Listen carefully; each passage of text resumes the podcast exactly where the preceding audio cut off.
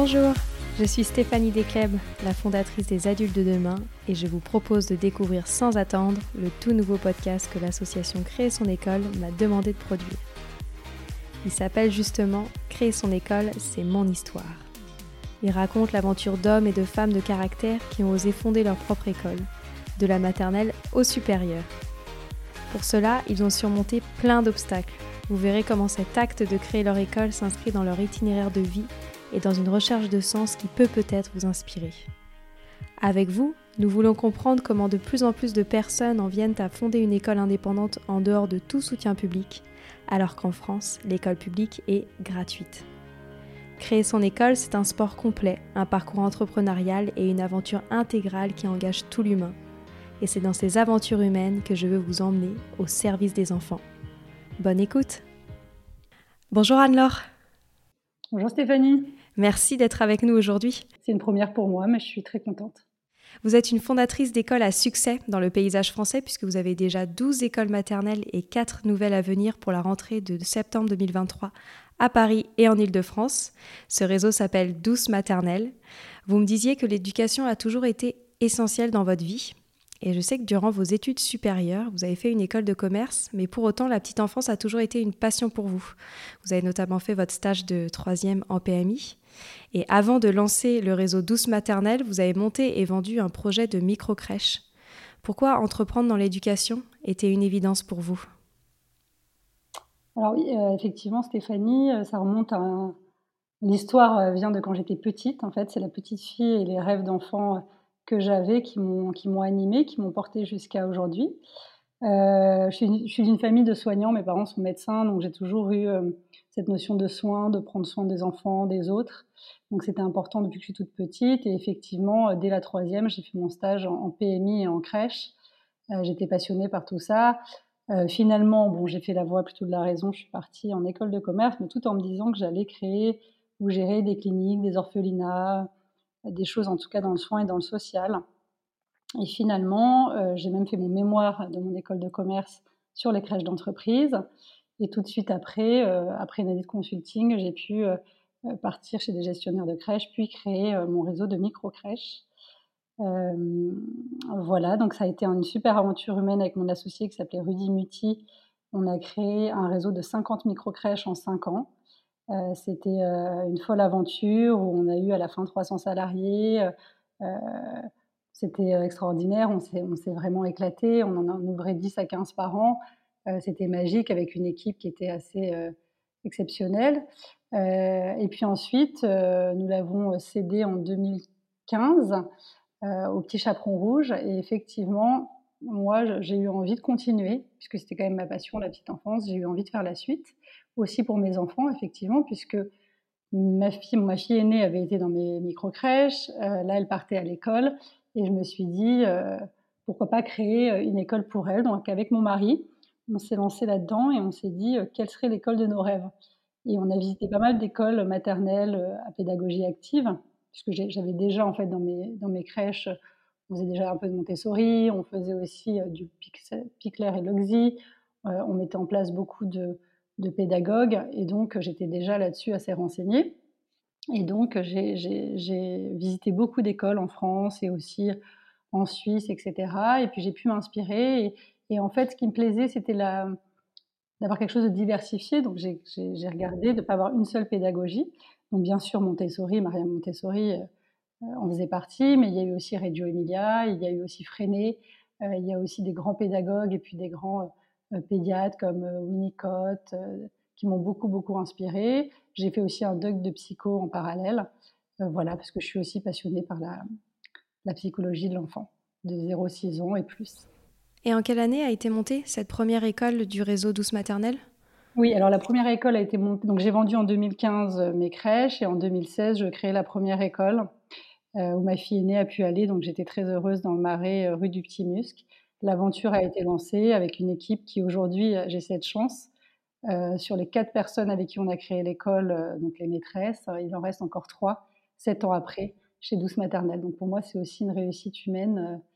je suis très contente de ça.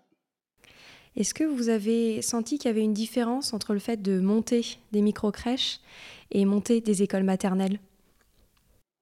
Alors, le point commun, c'est que c'était un réseau. Je, sais déjà faire, donc euh, euh, je n'ai pas eu euh, besoin de passer par créer mon école pour cette partie-là, puisqu'effectivement, mais je le conseille à tous les, futurs créateurs d'école, d'être épaulés, de ne pas être seul. Moi, j'avais cette chance d'avoir déjà eu l'expérience de créer un réseau de micro-crèches. Donc, je savais déjà faire un petit peu, même si, bien sûr, au lieu de la PMI, les instances, c'était le rectorat. Donc voilà, il y avait les deux instances de validation, je dirais, qui étaient différentes mais j'ai en plus créé des, écoles qui sont en fait une passerelle entre la crèche et l'école classique. C'est pour ça que même au niveau architectural, je me suis beaucoup inspirée des crèches. Donc si vous venez dans une école douce maternelle, vous allez retrouver des choses un petit peu comme dans les crèches, avec des petits casiers à l'entrée, des choses très individualisées. Euh, comme je suis un petit peu euh, toquée euh, de la sécurité et de l'hygiène, bah, j'ai pris en fait les normes de crèche qui sont encore plus élevées que les normes des écoles. Donc vous allez voir des, portes anti-pince-doigts, des choses qui sont montées à 1m30, euh, voilà, toutes les normes HACCP, etc. Donc oui, ça m'a quand même beaucoup aidé d'avoir eu cette première expérience de micro-crèche. Après, le monde de l'éducation versus le monde du soin et de, la garde d'enfants, de la petite enfance, très petite enfance, je dirais le, le 0-3, c'est quand même assez différent puisqu'on suit les programmes de l'éducation nationale. Donc même si on est à pédagogie active, notre premier euh, objectif, euh, bien sûr, c'est de euh, suivre le programme de l'éducation nationale, mais tout en, en fait, en offrant des pédagogies différentes qui s'adressent plus à des intelligences multiples, où chaque enfant peut trouver un petit peu sa façon de s'épanouir. Hmm. Pour ceux qui ne vous connaissent pas, est-ce que vous pourriez expliquer en quelques mots en quoi consiste ce réseau douce maternelle? Voilà, en fait, effectivement, quand on a créé la première école avec mon mari, c'était vraiment pour pour euh, notre fille aînée. Moi, j'avoue que j'avais eu cette folle aventure de micro-crèche, donc j'étais pas repartie en me disant oh là là, je vais refaire un réseau. Hein. Pour être complètement honnête, je m'étais dit j'en fais une et puis je vois. J'étais enceinte de mon deuxième enfant, je venais d'accoucher de mon deuxième enfant. Donc je m'étais dit Anne-Laure, tranquille, on repart pas comme en 40. Malheureusement, le naturel euh, revient vite au galop et euh, en fait, la première école a super bien marché. Elle était pleine dès la première année. Euh, j'avais des listes d'attente, donc je me suis dit, mais c'est vrai C'était combien d'élèves C'était 35 enfants. Et je me suis dit, bah, pourquoi pas l'offrir à plus d'enfants? Donc, euh, j'ai trouvé un local tout naturellement, à deux minutes à pied de la première euh, rue de Crillon, dans le quatrième arrondissement. Donc, j'ai fait la deuxième, l'annexe, en fait. Donc, vraiment un an après, la deuxième école était là en 2017, qui, pareil, il y a eu beaucoup de bouche à oreille, les parents nous ont soutenus, les parents croyaient en nous. En plus, comme on est, bilingue, c'est assez rare, et moi, c'était vraiment hyper important le bilinguisme. Donc voilà, on a fait la deuxième. Puis finalement, en fait, comme j'avais quand même créé ça avec mon mari à la base, mais qu'il avait aussi un autre projet euh, entrepreneurial, il n'était pas 100% disponible. Euh, j'ai eu envie de m'associer avec, euh, avec quelqu'un parce que c'est quand même dur l'entrepreneuriat seul. Voilà, donc je me suis associée avec Valentine depuis 2019. Euh, et avec elle, vraiment, on s'est dit, allez, euh, on développe, euh, on accélère le développement et on offre bah, cette chance à encore plus d'enfants d'avoir du bilinguisme, mais aussi des petites classes, mais aussi des pédagogies actives qui ne soient pas que montessoriennes. Voilà, donc en fait, on, s'est dit, bah, c'est vraiment chouette ce qu'on fait. Enfin, on s'est dit, voilà, hein, en restant humble, bien sûr, bah, créons-le pour plus. Donc aujourd'hui, ça nous a amené à 12 écoles, effectivement, en 7 ans. Et Douce Maternelle, aujourd'hui, c'est combien de salariés et combien d'enfants? Alors aujourd'hui, Douce Maternelle, c'est à peu près 90 salariés en CDI. Après, il y a des stagiaires, bien sûr, euh, puisqu'on essaie de former aussi les, futures maîtresses et éducateurs de jeunes enfants de demain. Euh, et ensuite, nous avons actuellement à peu près 400 enfants accueillis dans nos écoles. Euh, et depuis le début, on a dû accueillir euh, plus de 2000 enfants. Donc c'est vraiment extraordinaire pour nous. Euh, on, est très fiers de tout ce travail accompli. Et en plus, on les suit encore, on a des retours, ils reviennent nous voir. On a pu voir qu'ils intégraient très facilement le système classique, puisque c'est aussi une question que se posent les parents. Comment, en fait, est-ce que c'est bien de mettre des enfants dans des écoles alternatives pour qu'après ce soit compliqué pour eux en CP hein? Beaucoup de parents ont peur de ça on leur explique qu'en fait, pas du tout. Enfin, nous, en tout cas, ils intègrent des très bonnes écoles euh, parisiennes ou en, Ile-de-France, classiques, sans problème. Euh, et ils ne sont pas du tout perdus. Au contraire, ils ont une grande confiance en eux et euh, ils sont très riches de curiosité. Ils posent beaucoup de questions. Donc, on a plutôt des très, très bons retours. Donc on est aussi très fiers de ça. Alors vous savez, dans ce podcast, on parle sans tabou euh, du quotidien des fondateurs d'école. Euh, j'aurais aimé que vous me parliez d'une mésaventures à partager dans votre parcours d'entrepreneur dans l'éducation. Alors oui, les mésaventures, effectivement, il y en a, hein, comme dans tout projet entrepreneurial d'ailleurs, hein, j'ai envie de dire que ce soit dans la petite enfance, l'éducation ou autre.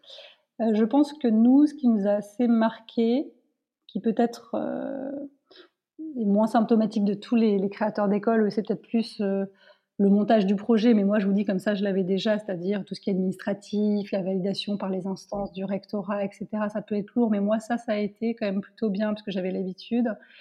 Euh, après, il y a aussi le suivi de chantier, hein, qui peuvent être des choses euh, compliquées. Hein. nous, on a de la chance, c'est que l'architecte avec qui je travaille, qui est extraordinaire, avait fait à peu près sur mes 50 micro-crèches 40. Donc en fait, euh, aujourd'hui, ils continuent à faire mes écoles. Donc vraiment, on n'a pas de problème de chantier pour l'instant. Donc ça, c'est extraordinaire. On a plutôt eu des mésaventures RH, donc de ressources humaines. Euh, quelque chose qui m'avait enfin, choqué, c'est qu'on avait une directrice qui, à une semaine pour une ouverture d'école, à une semaine de la rentrée, nous a fait faux bon. En fait, nous a dit qu'elle ne pourrait pas prendre le poste. Donc vous imaginez, euh, fin août, en vous êtes en pleine vacances, vous vous dites bon super, la rentrée arrive, j'ai toutes mes directrices, et là tout s'effondre un peu puisque la personne ne vient pas. Ne vient pas, sachant que c'est très très dur de recruter des directeurs euh, d'école, il hein, faut le dire quand même. Il n'y en a pas tant que ça, il faut cinq années d'expérience de maîtresse. Euh, voilà, il y a quand même avec la loi Gatel, ça s'est renforcé. Donc en fait, ce qui s'est passé, c'est que là, on s'est dit oui, on a regardé, on trouvait personne en cinq jours, et on s'est dit ah, en fait, ça nous a fait réfléchir et finalement de cette mésaventure est née une solution qui était super, c'est qu'on a fait monter une maîtresse euh, qui avait vraiment un potentiel de directrice, mais on s'était dit plutôt dans un an ou deux. Et ben en fait, on l'a fait monter directrice. Donc pour elle, ça a été une opportunité de prendre ce challenge. Et puis pour nous, ça a été euh, super de se dire, ben, on a confiance en cette personne. Voilà, c'était peut-être un peu tôt, mais en fait non, ça va être génial. On l'a plus accompagnée peut-être, mais finalement c'était une belle, euh, une belle réussite. Mais c'est vrai qu'effectivement, il peut y avoir des chauds froids comme ça, RH, euh, puisque en fait, pour moi, c'est la clé.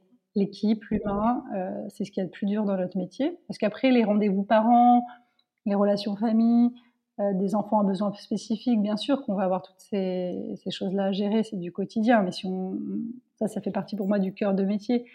Après, les RH, les problèmes d'absentéisme, des choses comme ça, ça va être plus là où on a où il faut aussi s'accrocher, être très présent euh, et avoir des solutions de remplacement, etc. C'est ce que j'allais vous dire, j'ai l'impression que le sujet RH est vraiment l'un des gros sujets euh, pour les fondateurs d'écoles. Qu'est-ce que vous avez à dire sur ce point-là? Parce que vous, en plus, vous avez quand même euh, une masse salariale assez importante déjà. Euh, comment est-ce que vous arrivez à vivre au quotidien cette euh, nouvelle casquette qui se rajoute à votre casquette euh, autour de la pédagogie, autour de l'administratif, même autour de la communication? Comment est-ce que vous arrivez à gérer cette partie ressources humaines en plus de toutes les autres? Alors en fait, c'est vrai qu'effectivement, c'est un métier RH, il faut se le dire. En fait, si on se dit, moi je fais ça parce que j'aime les enfants, j'aime la pédagogie, j'aime Montessori, ou j'aime freiner, etc ça va pas suffire. Parce qu'en fait, c'est un métier d'homme, c'est des rencontres humaines, c'est euh, la clé, quoi. L'équipe, l'équipe, l'équipe. Je veux dire, quelles que soient les écoles, une école peut être extraordinaire parce que le personnel de l'école est extraordinaire, ou au contraire, on peut mettre toutes les pédagogies de la Terre, si l'équipe n'est pas au niveau, si elle n'a pas la relation humaine, d'accueillir les enfants, de prendre soin des enfants, d'être dans la singularité, l'individualité, le, le désir, l'envie, vous n'aurez pas une bonne école. Donc pour moi, la clé, c'est ça. Donc en fait, c'est le recrutement avant tout, savoir bien recruter, y passer du temps. Moi, il y a quatre entretiens, on fait vraiment passer beaucoup d'entretiens. On est plusieurs à valider. Euh, on les fait venir en observation dans nos écoles avant. Elles font une demi-journée d'observation. On les met sur le terrain pour voir si elles sont sûres d'apprécier. Voilà, nous, on voit aussi comment elles sont avec les enfants, comment elles sont dans une équipe. Et ensuite, on peut même aussi, euh, voilà, vérifier, appeler, avoir des références. Donc c'est vrai qu'on fait très attention au recrutement. Et ensuite, on essaye aussi de les fidéliser, de les former. Donc, on a de plus en plus mis en place des formations pour nos équipes, c'est très important, avec des formations internes, mais aussi des, intervenants extérieurs, des formateurs qui viennent. Mais ça peut être sur de la gestion du stress pour elles, ça peut être sur des cours de yoga pour les enfants, ça peut être sur comment euh, gérer leur créativité. Donc, on essaye aussi de créer des choses pour former les gens, pour qu'elles prennent du plaisir dans leur travail. Donc il y a un échange de pratiques très très fort. Et moi, ça, je trouve que c'est une grande force. J'ai l'impression que l'une des clés de réussite euh, de votre modèle, c'est justement tous ces process que vous avez mis en place qui vous permet aussi de réaliser des économies d'échelle à chaque fois que vous ouvrez ou vous reprenez plusieurs écoles, ce qui vous permet aujourd'hui euh, d'avoir un modèle rentable, ce qui est aussi euh, rare, hein, on peut le noter dans la création d'écoles. Comment est-ce que vous pensez que vous avez réussi à en arriver là, sur ce modèle rentable? Oui, alors pareil, effectivement, si on ne vient pas dans la petite enfance pour gagner énormément d'argent et faire un business et une entreprise licorne. Ça, c'est sûr. Donc ça, faut, faut... non mais c'est voilà dans le milieu de la start-up, etc. C'est pas ça. Euh, donc ça, faut le savoir aussi. Ça peut être difficile, ça peut être au début des mois où on se paye pas. Enfin, faut avoir aussi l'air insolite sur ça et pouvoir. Hein. Donc euh, effectivement, d'en avoir plusieurs, ça permet parce que chaque école est très peu rentable en fait. Donc la rentabilité de chaque école associée peut permettre de payer les personnes au siège. Donc de payer par exemple la, personne qui va s'occuper de la compta, des RH, euh, d'avoir des volantes, parce que nous on a deux volantes, on a une volante pour cinq écoles. Ça permet de remplacer quand euh, il manque quelqu'un. Donc ça c'est assez clé. Euh, donc effectivement, moi je trouve que la force du réseau, c'est un, les échanges entre les humains, voilà. Euh, et deux, effectivement, ces économies d'échelle qui peuvent être intéressantes, même dans l'organisation. On peut avoir quelqu'un qui s'occupe de la maintenance, parce qu'effectivement, c'est pareil. C'est comme une grande maison, une école. Il y a toujours des ampoules à changer, un lave-vaisselle qui tombe en panne. Donc, il faut aussi euh, bah, des gens sur place qui aident. Donc, tout ça, c'est vrai que je trouve que ça donne bah, cette souplesse aussi. L'une des particularités aussi de votre modèle, c'est que vous reprenez euh, des écoles. Est-ce que vous pourriez nous parler de cette partie-là? Alors nous, on n'est pas les spécialistes là-dedans comparé à certains d'autres de mes concurrents parisiens. On a plutôt créé à 90% nos écoles et on a eu quelques opportunités ou belles rencontres humaines euh, qui a fait qu'on a pu s'associer avec des gens. Euh, je pense à l'école, à une école dans le 6e arrondissement euh, avec qui m'avait aidé à créer ma première école où j'avais adoré son Géraldine, les écoles APE où j'avais adoré par exemple. Où là, par exemple, ben, il y a un reprochement qui se fait mais c'est naturel, c'est un plaisir. C'est une personne qui a aussi été peut-être seule pendant 15, 18 ans à mener son projet, qui a envie de rejoindre une équipe, d'être moins seule. Je pense que la solitude peut être difficile aussi pour certains créateurs d'écoles. Quel est le choix que vous avez fait d'un point de vue pédagogique? Je sais que vous avez décidé de mêler, vous l'avez dit euh, précédemment, les pédagogies Montessori, Freinet et Reggio Emilia par exemple. Est-ce que vous pourriez nous en dire plus?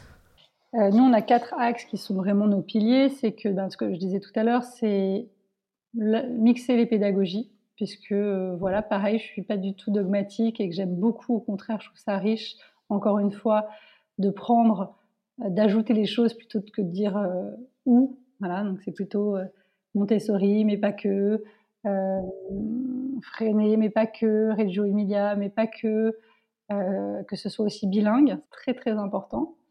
Euh, deuxième chose, c'était d'avoir des petites classes. Donc ça, c'est très différenciant de nos autres aussi euh, concurrents, c'est que nos classes sont de 10 à 15 élèves maximum. C'est-à-dire qu'en TPS, les enfants de 2 ans sont maximum à 10 enfants. Et à la limite, en grande section, on peut monter jusqu'à 15. Mais on est plutôt en moyenne sur 10-12 enfants. Donc ça, c'est un vrai choix très différenciant qui nous demande effectivement un peu plus de masse salariale. Mais nous, c'est... Euh, on trouve ça extraordinaire en fait. C'était de faire une passerelle avant d'arriver euh, dans le grand bain du primaire avec 30 enfants par classe, parfois euh, dans les grandes villes, et de se dire que là, c'était quand même un moment où on a un accueil individualisé. On peut en fait comme ça bah, passer du temps avec chaque enfant. Euh, bah, pour aussi voir si certains enfants ont des difficultés, ajuster leur travail, de, pouvoir prendre du temps, et ça répond beaucoup aux intelligences multiples. Nos écoles, en fait, le fait de mélanger beaucoup, beaucoup de, de pédagogie, d'avoir aussi bien des ateliers cognitifs, mais aussi des ateliers qui vont être créatifs, qui vont être euh, le yoga, le sport, euh, l'écologie, le jardinage, euh, enfin voilà, tout ce qui est dans le vivant, développer d'autres choses, le théâtre, le chant, ça, ça va aussi ouvrir à se dire que oui, c'est bien le cognitif, c'est bien bien sûr les apprentissages fondamentaux, c'est fondamental bien sûr, mais se dire qu'il y a aussi autre chose, ben moi ça, ça, me parle. C'est magnifique. Ben, on arrive déjà à la fin et j'ai ma petite euh, question rituelle. pour vous, si vous n'aviez aucune contrainte financière, qu'est-ce que vous mettriez en place dans vos écoles? Alors oui, si on avait un rêve, effectivement, euh, ça serait un lieu euh, qui serait beau, grand, parce que le beau, c'est important pour les enfants. Euh, grand, ouvert. Alors c'est peut-être parce qu'on est à Paris, effectivement, ouvert sur le monde et sur la nature. Donc il y aurait une ferme avec des poneys, des poules, des lapins au sein de l'école où les enfants bah, prendraient soin des êtres vivants. Et puis un potager pour apprendre aussi aux enfants euh, à respecter ben, l'écologie, ce qui fait qu'aujourd'hui, ce qui nous nourrit. Et un peu comme à Reggio Emilia, il y aurait un lieu avec un atelier Vista, avec un théâtre, une salle de peinture où on peut peindre sur les murs, voilà, où chacun pourrait s'épanouir. Les parents rentrent beaucoup dans l'école ils viennent faire des ateliers, peinture, parler de leur métier. On a eu des dentistes, on a eu euh, même des avocats qui sont venus faire une plaidoirie, montrer aux enfants comment c'était. Euh, euh, il y a aussi des parents qui ont parlé de leur culture, des... c'est extraordinaire et ça on adore. Il y a toujours, enfin voilà, c'est très différenciant aussi de certaines écoles. Et ça aussi, il y aurait bien sûr un lieu où les parents seraient très très très pourraient rentrer dans l'école et participer à la vie de l'école aussi. Magnifique. Eh bien, on vous le souhaite. Merci beaucoup, Anne-Laure. Merci, Stéphanie. À très bientôt. Au revoir. Au revoir, un gros merci.